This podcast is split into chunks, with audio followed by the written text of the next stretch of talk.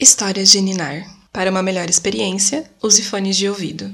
As histórias contidas aqui são ficcionais e nem sempre refletem a realidade. A verdade.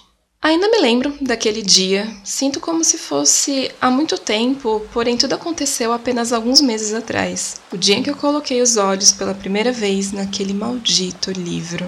Havia uma forte tempestade naquele dia. Eu estava sentada na sala de estar, saboreando uma xícara de café e assistindo a chuva cair lá fora, enquanto um trovão rugia e o raio dividia o céu escuro. O fogo crepitava na lareira, espalhando seu calor pela sala. De repente, veio uma batida na porta da frente e eu pensando em quem poderia ser uma hora dessas e com que propósito. Levantei lentamente da minha cadeira, andei até a porta da frente e abri. Um homem estava de pé do lado de fora. Não, um homem não era a palavra certa para descrevê-lo, aquela coisa que estava em pé na minha frente. Ele tinha a forma de um homem, certamente, mas havia uma coisa errada com ele. Algo inquietante. Ele tinha quase dois metros de altura ou mais, vestido com uma longa túnica com capuz que cobria todo o seu rosto e projetava uma sombra em todo o seu rosto e o seu corpo. Quem é você? Eu perguntei nervoso. Das dobras de sua túnica, ele retirou um pequeno livro encadernado em couro preto com um tipo de escrita estranha na capa. Pegue isso e descubra a verdade. Ele disse, antes de se virar, e saí andando calmamente. Fechei a porta trêmula. Eu não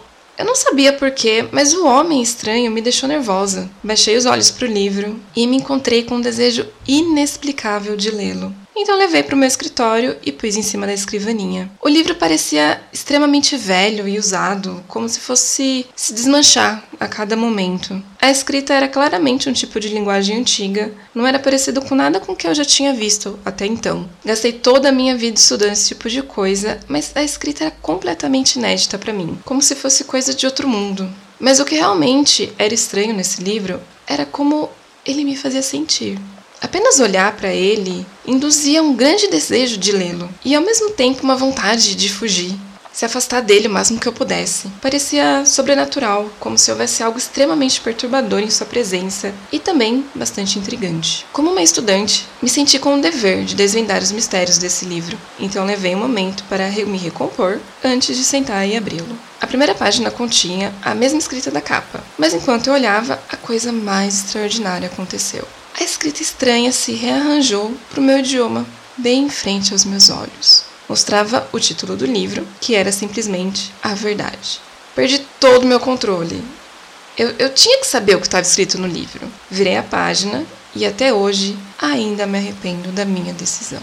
No momento em que eu coloquei os olhos na segunda página, sabia que algo estava errado. Ouvi sussurros estranhos, incompreensíveis, que pareciam ser emanados de várias páginas dos livros, e senti um grande arrepio quando ouvi as vozes. Encontrei-me incapaz de virar os olhos, incapaz de parar de ler. Por horas eu li, contra minha vontade, o que o livro descrevia. Coisas terríveis em detalhes tão vívidos que me deixavam psicologicamente perturbada. Falava de monstros antigos, dos mais horríveis pesadelos, de aberrações da natureza extremamente terríveis. Cada palavra lida, os sussurros aumentavam, e no fim tinham se tornado um conjunto de gritos ensurdecedores e uma linguagem que eu não podia compreender. Finalmente cheguei no capítulo final, e as vozes silenciaram-se de repente.